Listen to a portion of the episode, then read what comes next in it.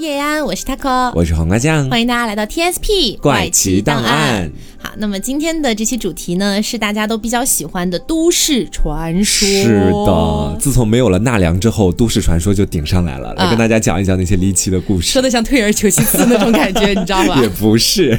好，那我们今天努力的去给大家营造一个稍微就是说清凉一点的一个氛围哈。是，你看我声音都低下来了，现在。对，哦朋友们，感觉像鬼故事。宝贝儿，故事呢都是跟人的一些变形有关系，还有一些改造。对对对，大概这种感觉。那我们就先来讲第一个吧。当然，我要先提前提醒大家一下哈，今天我们讲到的这个故事里面呢，会包含一种有点像那种招鬼仪式的感觉啊。对对对，那么就有点像我们之前了解过的什么四角游戏啊之类的。天哪，这个地方是当然不建议大家去模仿啊。虽然我们从科学的角度去说，你就算模仿了，可能也不会发生什么。但是我们大家都知道，宁可信其有，不可信其无。对，还是要心存敬畏之心。你现在都没跟我说你要说这几个故事，我现在对朱爱来 就一个，就一个，就一个。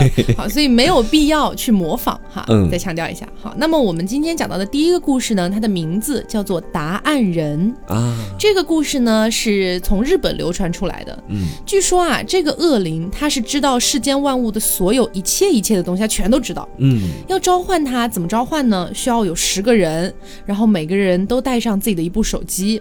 方法呢，就是所有人围成一圈儿，然后每个人同时打电话给自己左边的人。啊，那么在理论上来说，所有电话都会处于盲音，嗯，对吧？就是因为每个人都在给隔壁的打，所以每个人电话应该都是接不到的。但是有一个人应该是不知道该给谁打电话的吧？不是，他们是围成一个圈儿哦，围成一个圈儿哦，我明白了。对对对，所以是首尾呼应的这个这个一个衔尾蛇的一个概念，你知道吧？所以是每个人都会有电话可以打。但是呢，如果说在打的过程当中，原本应该出现盲音的某一个手机，它接通了。那么接通的这个人就是答案人哦，对。不过呢，答案人他虽然会回答你所有的你提的任何的问题，但是答案人他本人也会问你一些问题。但是他问你的这个问题，你是不知道是什么范围的，就他可以随便问你。而如果说你没有回答上他的问题，或者你答不出来，或者你答的不够准确，那么答案人就会夺走你身上的一部分。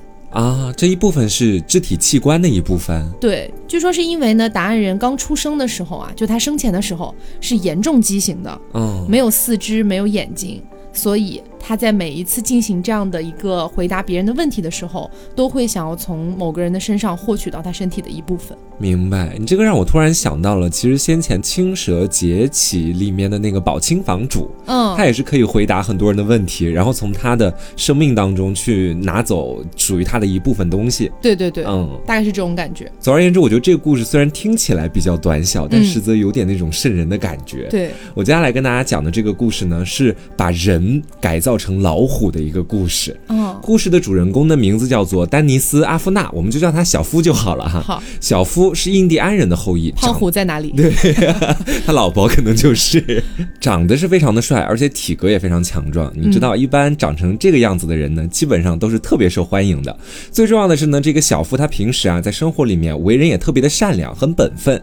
你想想看，这种人不管是在学校里面还是在家庭里面，肯定是受到女同学的喜欢，也会受到这边。邻居喜欢，对不对？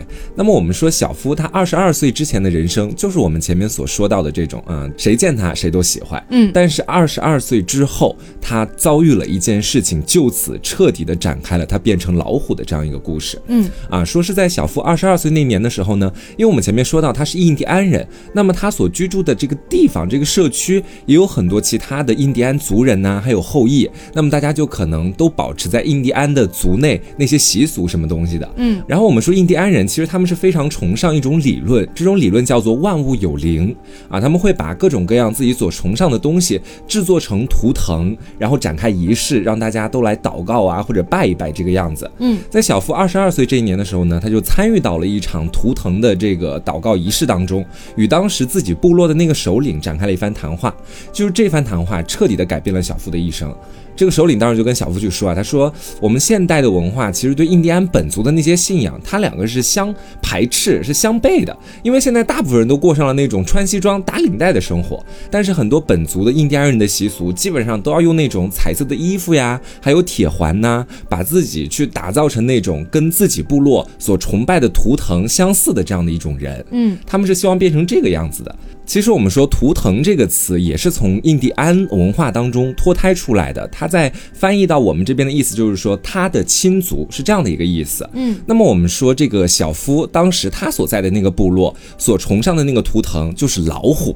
啊，所以说前面的那一段话，包括部落首领所说的那一大堆，总结而来就是他会希望自己的族人都会更像老虎一些。明白。小夫当时就听明白了这个话呀，他当时感觉醍醐灌顶啊！参与完那个祷告仪式之后，回去就跟所有的朋友都说：“我要整容，我要把我的灵魂和信仰都给他统一起来。我感受到了来自于野性的召唤，我就要把自己变成老虎。”你知道吧？当时呢，其实听其他同学听到他说这一番话，可能也没有多想，因为可能说啊，你整容，你又能整成什么样呢？最多也就是把脸变一下，对吧？嗯。但其实实则没这么简单。小夫当时联系了一家整容的医院，他就跟这个医院说了自己的诉求，这医院没有办法答应他，因为我们说你有病。对，就是小夫他真实的诉求不单单是想要去整自己的脸，还想要把自己的整个身体全部都整成老虎的形状。嗯。所以当时基本上很多医院在听到小夫的这个诉求之后，都会发出像他过刚刚那个回复，就是你有病，或者你不要在我们这个医院里整容了。我建议你先去精神病院看一下。对，为了这个事情，小夫当时还上了电视啊，也算是一个奇闻异事嘛。但也正是因为有了媒体的力量之后，他认识了另外一个人，这个人是一个人体改造的艺术家，名字叫做史蒂夫·海沃德，我们就叫他小海就好了。小海当时看到了小夫这样的一个诉求，两个人是一拍即合。在一九八零年的时候呢，小夫就迈出了。成为老虎的第一步，就先在面部去进行纹身和刺绣，嗯啊，把自己的整个面部上面纹满那种老虎的斑纹。等到纹完之后，面部消肿了，他们迅速又进行第二步。第二步就是把小夫的所有牙齿都磨尖。变成那种老虎的牙齿，呃，利齿。对，但是人类的牙齿和老虎的牙齿本质上其实有很多的不同。是，当时小夫就尝试了很多种把自己原本的牙打造成老虎牙齿的方法，但最后都失败了。没有办法，他最后呢就找到了一个牙医，让他把自己所有的牙都拔掉了，然后再镶上了类似于老虎牙齿的那种尖牙。嗯，啊，之后就是整个面部的整形，包括是小夫把自己的上唇从中间切开了，那个刀口一直蔓延到鼻子下方，又把自己。的苹果肌都给它垫起来了，还把鼻子的山根都敲碎了，为的就是让自己的整个面部更像老虎一些。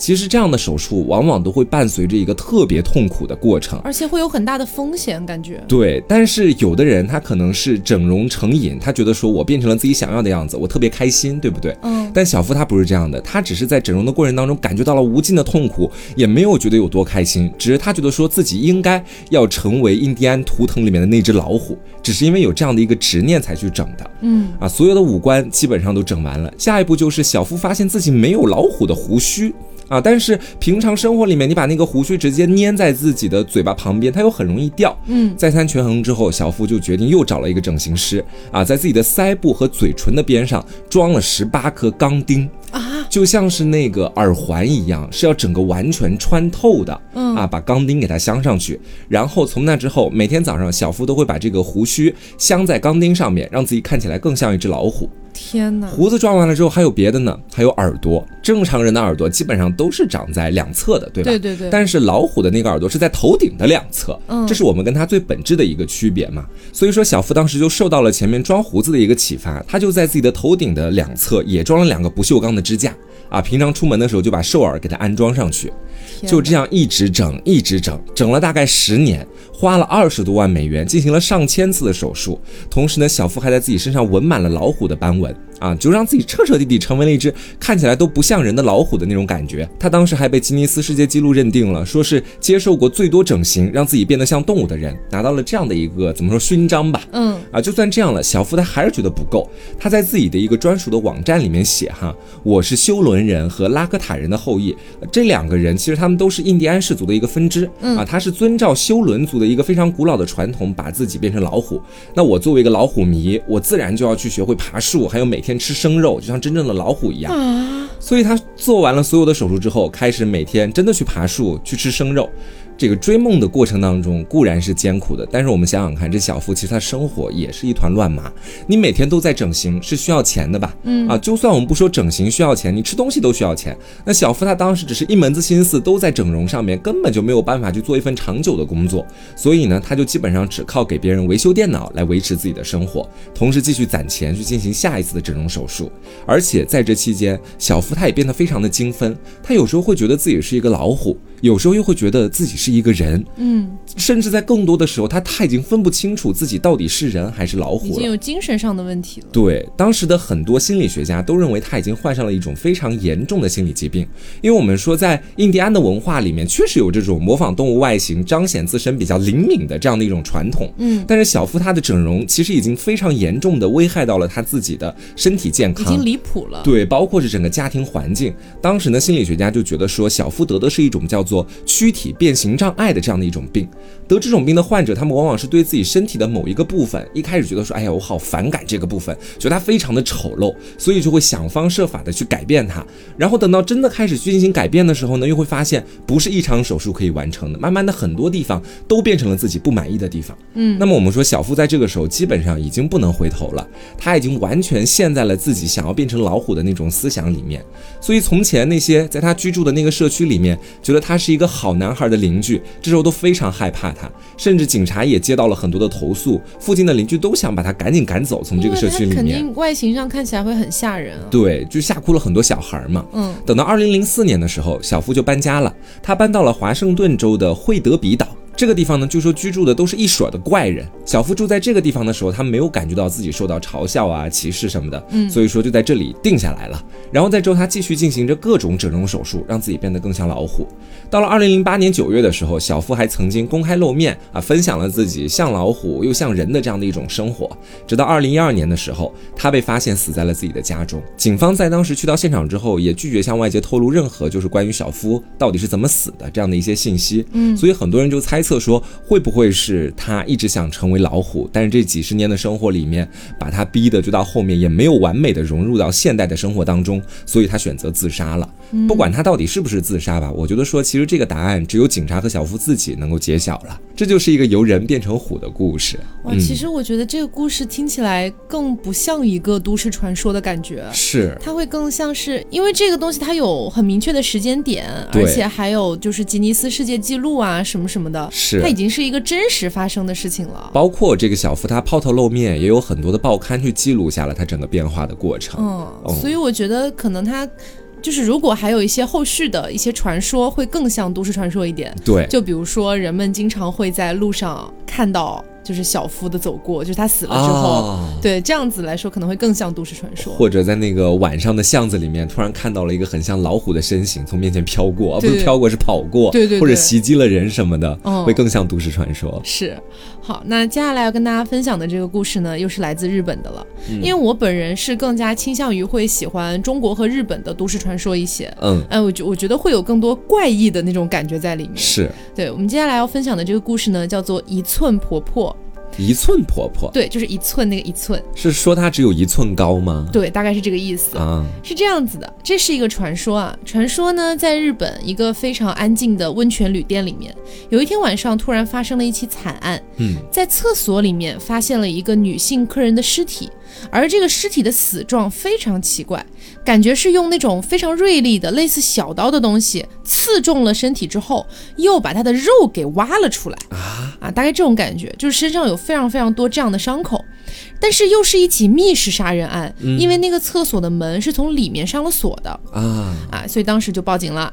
然后警官来了之后呢，觉得这个事情确实很奇怪，又有点束手无策的感觉。这个时候有一个人来自首了，嗯，来自首的这个人呢，他是这家旅馆的老板的儿子。但是呢，他来自首并不是针对这个女性客人死亡的这个案件的，嗯，是怎么回事呢？这个儿子说呀，啊，是这样子的，我也确实没有想到在我们温泉旅店会发生这样的事情啊。但是呢，现在已经死了人了，所以我觉得我必须要坦白这件事情，可能会有助于你们警方办案。嗯，警方说什么事情啊？他就说啊，对不起，我是一个变态，我在女厕所里安装了监控摄像头。哦，对。那当时就觉得说，嗯，虽然他确实是这个偷拍别人了啊，嗯，但是他拍的这个东西确实是有助于接下来去破案的。对，接下来去破案的。所以呢，警方就想，好，那不管怎么样，你先被扣押下来，对吧？然后我去看看你这些录像带。嗯。然后就把录像带放进了放映厅里面去看啊，很快就找到了这个被害人，正在这个上厕所。嗯。正当他上厕所上完了，准备站起来的时候，突然有一个身影出现在厕所用的那种换气窗户外面，有一个小小的窗户。发现是一个身形非常非常小的老太婆，正在从那里爬进来，然后手上呢拿了一把像针一样的东西，但是感觉又比针粗一点。然后呢，老婆婆非常快速的就扑在了这个被害人身上，用针猛戳，戳完之后就着这个针一点一点的把肉给挖了出来。天哪！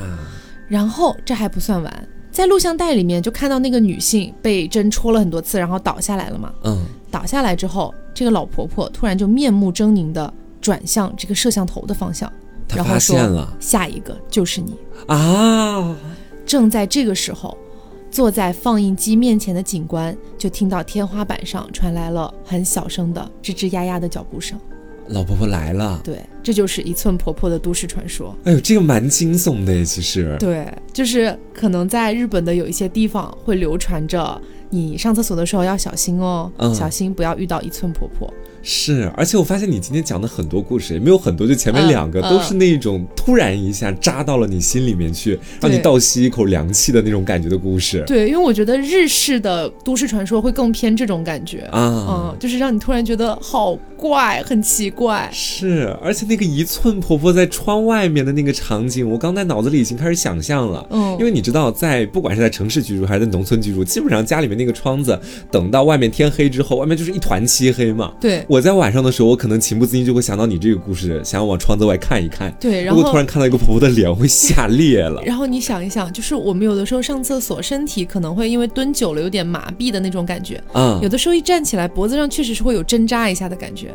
哦，是有这种意思吧？是，可能这时候一寸婆婆就在你的背后。嗯。天哪！我觉得我今天接下来讲的故事怎么说呢？跟你前面讲的两个简直就无法相比，因为一个感觉是西方那种纪实的，对，都算半个都市传说，不算完全的都市传说的故事。嗯，另外一个我接下来讲的呢，怎么说，有点赛博朋克的那种风格，就是跟你的那个完全是两个路径的，你知道吧？我接下来讲的这故事叫《印度猴人》啊，大家不要担心，它不是一个由人变成猴的故事。嗯，他说的是在印度发生的几起伤人事件啊，我来跟大家。好好说一说，嗯，说是在二零零一年五月的时候，印度的首都新德里的街头啊，就突然出现了很多起路人被不明生物抓伤的这样的一种事件，嗯，而且呢，这些伤痕基本上都是抓痕，看起来就像是猫或者猴子这类生物去抓的，嗯，然后到了五月十三号的时候，这一天是不明生物伤人次数最多的日子，因为就在这一天当中，警方就收到了十五个人向自己报案，说有不明生物把自己抓伤了，嗯，而且很多的目击者描述的内容也都大致相同，说的就是这个凶手身高大概一米二，看着呢像人又像猴子，而且浑身都长着非常浓密的黑色毛发。嗯，最重要的是他带着金属的盔甲啊，而且他的爪子也是金属的啊啊，眼睛还放着那种非常亮的红光，看起来就像一个怪兽一样。嗯，同时在他的胸前还有三颗金属纽扣，向外在喷着水。这个猴子袭击完人之后啊，它就会迅速跳到屋顶上面，就此就消失不见了。嗯，警方当时收到了这么多人的报案，那肯定是想要赶快调查一下，对不对？就调出了在当时案发地点的所有监控录像，但是在这些监控录像里面，从来没有看到过任何一个像猴子一样的生物路过啊，所以说监控没有拍到。对。就是没有任何跟前面目击者所描述出来那个生物相似或者相同的一个影子出现都没有哦，所以说整个勘探工作在这个时候就变得困难重重了。警方在这个时候就提醒很多市民说，大家最好不要在晚上出门，也不要自己去那些阴暗的地方。嗯，然后民间在这个时候，因为警方没有给出官方通报，就会有很多谣言和猜测。有一种猜测说，这是一种生物的变异体，可能是猴子变异了。啊，变成了金刚猴子这种感觉。嗯，第二个就说是军事单位仪器的半机器人，也就是说军事单位他们用活体猴子做改造工程啊，给猴子装上了盔甲还有爪子，在之后呢，因为军方的撤离，这个半机器人的猴子就被遗弃了，没有了军方的控制之后，他们就出来害人了。哦，还有一种说法说的是，这是印度教发怒的神灵啊，是神明的一种具象化体现。神明身上穿着金属的盔甲，这确实有点怪怪的。好的，还有一种说法啊，说是其他国家的阴谋，而是就是为了扰乱首都新德里市的这个公共秩序。总而言之，大家是众说纷纭，谣言四起。嗯，直到五月十五号的时候啊，又出现了最新的一起案子，说是有一个猴人在街头出现了，当时上万人之后就跑了，其他的人一看，哎，这不就是在新闻里面出现的猴人吗？就一起往前去追逐他。嗯，然后这猴人呢，在路上就抓了一个孕妇，把这个孕妇带到了楼顶，直接把她从楼顶推下去了，哇，导致了这个孕妇的当场死亡。然后呢，在现场还有另外的两个男性，离这个猴人特别近，可能都只是路人，看到猴人把孕妇当做人质，直接从楼上推下去之后，就特别害怕呀，自己从楼上跳下去了啊。他们两个就等于是自杀而死的，因为太害怕了而自杀。对，因为他们觉得说下一个可能猴子就要把自己抓去当人质了，所以就很害怕嘛。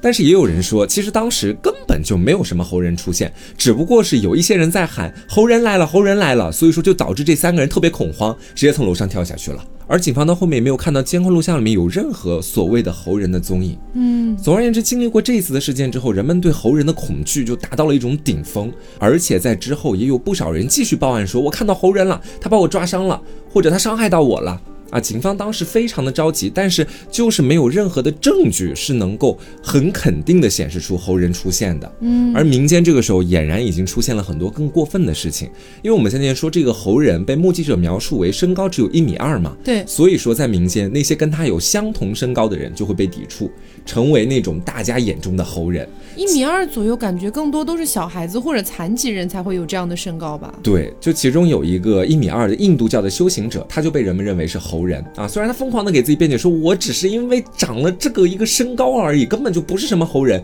但民众在心里面已经觉得说，猴人他们好像是有神力一样，可以变成任何他们自己想要变成的模样哦。所以说你这个人肯定就是猴人，因为你跟他差不多高。然后这个替罪羊呢就被人们打了一顿之后，直接送到了警察局。警察后面调查发现，这个人和猴人之间没有任何的关联，可以说半毛钱关系都没有，就把这人放走了。就一转眼之间啊，猴人案件已经成为了新德里当地非常重要的一个案件。警方是日夜的都在调查，民间也自发的去组织了那种民间捉猴队，嗯，啊，在晚上的时候去巡逻，看看猴人到底在什么地方出现。官方和民间都有如此大的一个阵仗，在这之后，猴人的案件似乎变得少了许多。但是呢，直到今天也没有任何的影像资料是记录下来了猴人的出现，所以说人们就有理由怀疑说，所谓的猴人只不过是大众妄想症的一种体现。在印度，你知道是一个相对来说宗教比较盛行的国家，是这种神怪的传说其实特别容易在民间流传，嗯，这也就是为什么在这么些年以来，猴人的传说仍旧长盛不衰的一个原因之一。而且这件事情在当时也就算了了嘛，因为到后面已经没什么猴人案件出现了，嗯。然而在二零零七年的时候，新德里发生了一件事。就出现猴灾了啊！原本猴子在很多印度人的印象当中都是财富和吉祥的象征。嗯，他们如果在街上碰到猴子了啊，会特别善待它，给它一些香蕉啊或者果仁，专门来喂它们。嗯，但是在二零零七年的时候，这些猴子越来越猖狂了。他们为了去拿到食物。就会去抢很多过路行人的包啊，包括他们手上的食物啊。如果他们不给，就会伤害他们。而且在二零零七年十月二十一号的时候，新德里的副市长叫巴吉，他在阳台就遭到了猴子的袭击，然后在躲避的过程当中，一个不小心从二楼掉下去，就此就死亡了。所以说，当时很多人就迅速的又回想到了，在很多年前，是不是还有一个猴人？这个传说，对，就有人会觉得说，是不是猴人派这些猴子来报复新德里的市民的？所以基本上在当时的那个阶段，猴人的各种说法就又开始蔓延起来了。嗯，最后呢，政府没办法，就要出面解决这个猴灾的问题。他们请来了非常专业的逮猴人啊，从 从街上逮猴子，但是呢，收效甚微。到后面实在没有办法了，只能请国外的许多动物学家过来研究一下为什么会出现猴灾，然后专门去研究出一套解决方案来解决这件事情。慢慢的，随着这件事情的解决，猴人的那个传说也就慢慢没落下去了。但是我觉得我们有理由去相信，等到下一次猴灾的时候。说不定猴人的都市传说，对，又会被很多的印度市民们搬出来。哦，嗯，这个听起来有点像那个电影。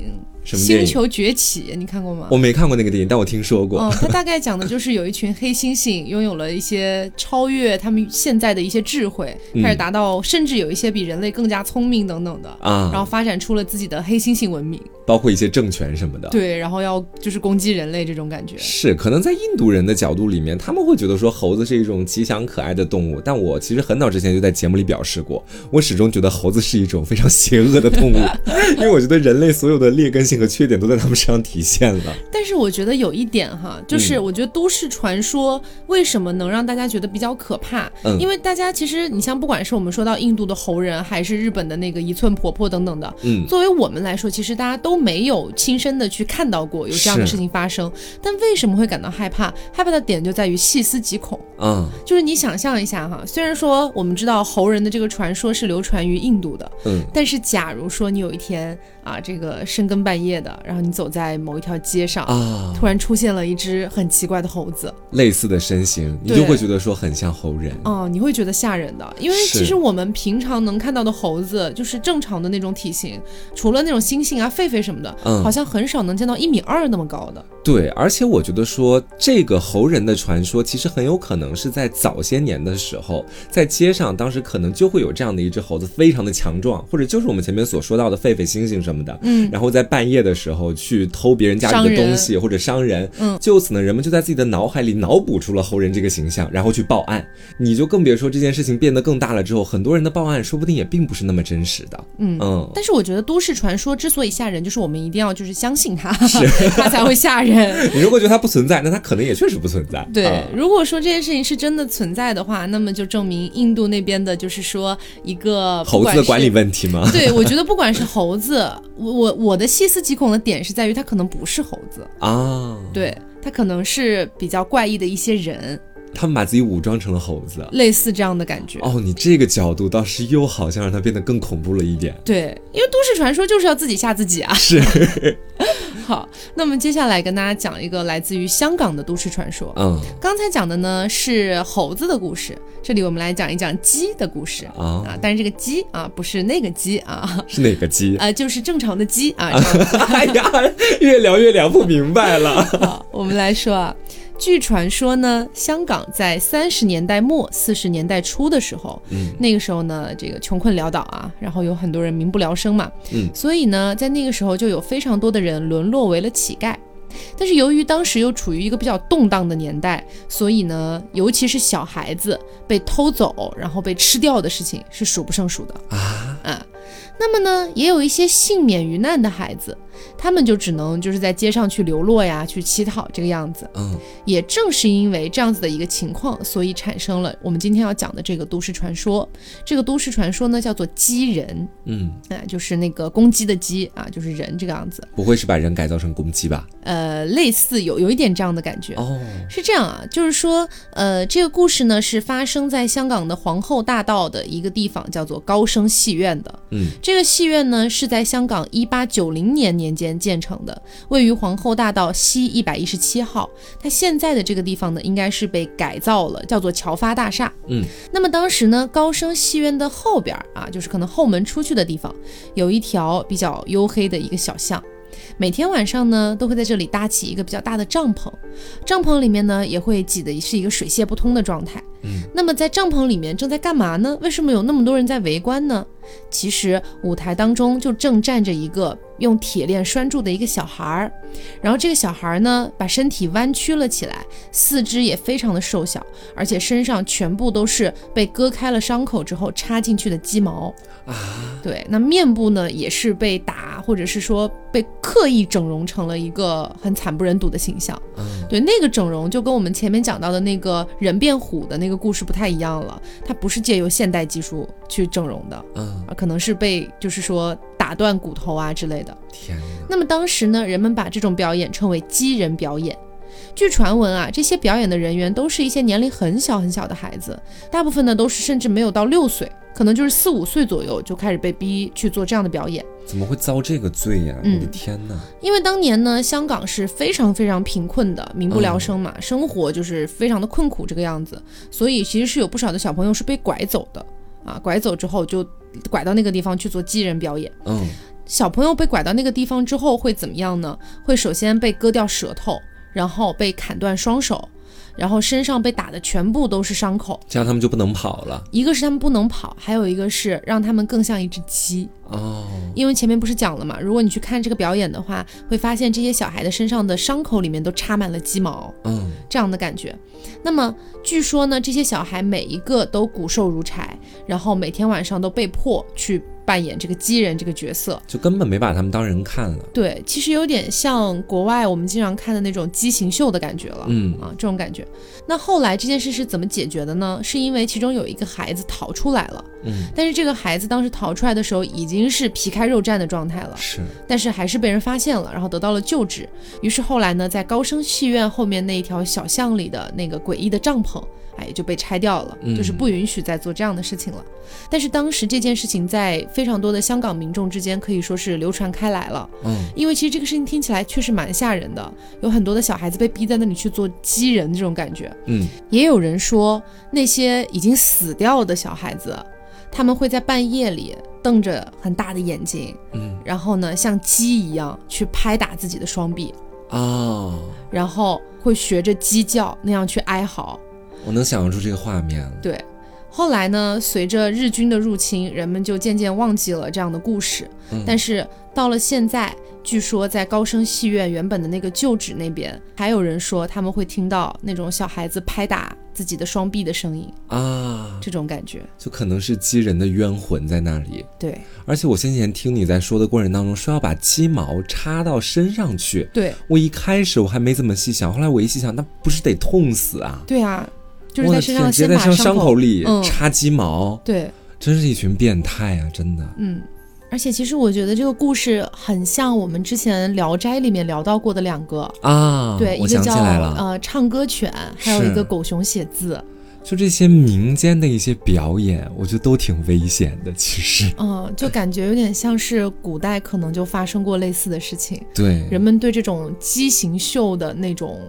变态或者说奇怪的那种猎奇心理，可能永远都存在。对，也会也是很伤害那些正在做这些事情的人的。嗯嗯，那我接下来跟大家讲一个是在日本那边的都市传说。嗯，它有两个名字，其实都差不多的意思，一个叫红披风怪人，一个叫红斗篷怪人。嗯啊，我们说这个怪人，他就是在日本的中学厕所里面经常出现的一种幽灵。嗯，一般他会在什么时候出现呢？大概是在晚上的时候。假设一个学生晚上刚好去上厕所。嗯啊，然后在这个厕所里面呢，他可能就会听到一阵询问的声音，就有人说：“披风要吗？红色的披风要吗？谁要？”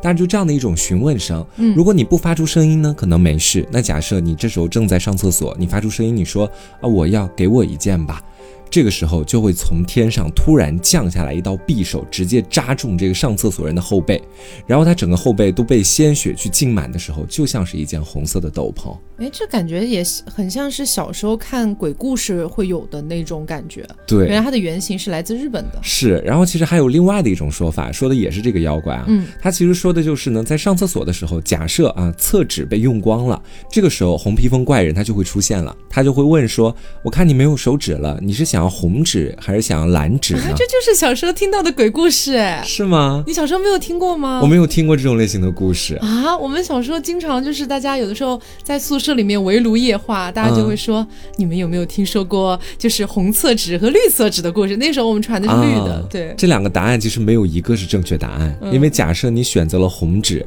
你就会被这个怪人切成肉块；假设你选的是蓝纸，你就会被他给掐死。也有其他的说法，有人说，如果你选的是蓝纸的话，你的血液会被它吸干；如果你选的是红纸，你就会被它扒皮而死。总而言之，死相都非常的惨烈。嗯，这个怪人，我觉得他是在某种特定的场合里面，你想。到之后才会觉得特别可怕的，嗯，就假设是晚上去上厕所的时候，刚好那个厕所里只有你一个人，嗯，然后这个时候你又听到了一点窸窸窣窣的声音，你就很容易想到这种都市传说，然后自己把自己吓到。因为我小时候听到了这个故事之后，很长一段时间都不太敢在学校上公共厕所啊，嗯，其实我我小的时候，当时在我外婆家住嘛，我外婆是在农村里面嘛，厕所一般都不会建在家里面，是建在外面的。是是。然后晚上就要走夜路去上厕所。我现在非常庆幸，我当时没有听说过这个都市传说，不然真的得把自己吓死。那你有没有听说过，就是所有的公厕的最后一间都是不能上的啊？这个我听说过。但是为什么？这个我觉得说它其实是跟其他的一些都市传说挺联动那种感觉，因为我们去住宾馆的时候也说最后一间不能去，总而言之就最后一间这样的一个概念，总而言之就是一个吓人的状态。但是我们听说的，就是我小时候听说的，是因为这样子的，嗯，就是说是呃学，当然就是学校里面的都市传说，一般都传学校里面死过人这样子，嗯就是说以前有某一个学姐，然后因为怀孕，然后被发现不拉不拉的，然后她就死在。了，就是男，可相当于就是说，她要在那个厕所里生孩子，嗯，但生产的过程当中，她死在了那个厕所里。啊，所以是不能上最后一间厕所的。那也不可能每一个地方的最后一间厕所都死过一个师姐呀。但是我不知道大家小时候如果听过类似的故事，会不会都是这个版本？所以大家如果小时候听说过不要上最后一间厕所这样的一个说法的话，嗯，就是它的原因是什么？大家可以在评论区里面一起聊一下，猜猜测一下是吧？对，嗯好，那来带给大家今天最后一个都市传说啊，嗯，这个传说呢同样是来自日本的，它的名字叫做咔哒咔哒。听这个名字我就觉得有点可怕了，因为它是以声音作为命名的。对，那是日本的某一个冬天啊，说是在北海道的一个市，然后在这个市的一条铁路线上面，有一个尝试想要穿越铁轨的一个女高中生，啊，没想到被飞驰而来的这个电车哈给撞飞了。撞飞了之后呢，相当于他整个人被拦腰截成了两段儿。嗯，但是由于是北海道，大家知道日本的最冷的地方就是北海道啊，那边是就是冬天的时候那个雪会非常的厚，然后非常的寒冷。所以由于北海道天气过于寒冷，这个女生的身体的截面被冻了起来啊，所以她没有就是说大出血啊什么的，相当于就是说还有一丝生命存在这样的感觉。嗯。这个女生呢，就忍着自己被拦腰截断的巨大的痛苦，她就用手支撑起自己上半截的身体，借助手肘开始去挪动，她想要找到自己的双腿。然后呢，因为她的截面被冻起来了嘛，嗯，所以她移动的时候，那个冰撞到地面上就会发出咔嗒咔嗒的声音。哦，那么据说呢，只要你在日本的任何地方，在这个比如说有铁轨的地方，你听到了这个咔嗒咔嗒的声音，就是他来找腿了。对，三天之内，你的身边就会出现一个只剩下半截身体的一个死灵。那么，即便是你开着车全速狂奔，他都会追着你，他都会以每小时一百到一百五公里的这个时速追上你。天，然后追上你的过程当中，会一直不停的发出咔嗒咔嗒的声音。然后呢，他终于抓到你的时候。也会跟你讲，miss k d a 哟，什么找到你了啊？这样子。其实我个人觉得说，有的时候都市传说里面出现一些就具体的数字的那种词，会让你觉得很可怕。嗯，比方是说三天之内，哦，或者说是多少公里每小时来追你。一旦出现这种词汇的时候，脑子里就嗡嗡响，你知道，特别害怕。我觉得我恐怖的点一般都是在于昵声。嗯，就是因为它咔嗒咔嗒的那个声音，就会让你有很多联想。是因为声音它相对于那种脸什么的来说，它很模糊。对，你生活里面可能不单单是它那个尸体追着你的时候是咔嗒咔嗒的声音，也可能会有其他的东西发出咔嗒咔嗒声。你这时候脑子里再一想，假设当时又是在晚上的时候，你看不清周围的环境，会联想，真的会被吓死。嗯。所以就是今天给大家分享了几个不同的都市传说，但他们本质上呢都是某一个人通过某种奇怪的方式，嗯，然后变成了另外一个感觉的这样的一种感觉在里面了。嗯，对。那也希望大家能够喜欢，然后不要忘了我们前面说到的为什么不可以上最后一间厕所啊？不知道你小时候听到的版本是什么呢？可以大家一起在评论区里面聊一下。是。最后也是要跟大家讲啊，就是要相信科学。对。我们就是如果有被吓到的朋友们，我们献给大家一首歌曲《马卡巴》。马卡巴卡，睡喽，晚安，马卡巴卡。好的，那么啊，我们今天节目就到这里了，希望大家能够喜欢。然后大家喜欢的话，不要忘了素质三连，点赞、评论、加转发哦。好的，那么我是 taco，我是黄瓜酱，那我们下周再见，拜拜。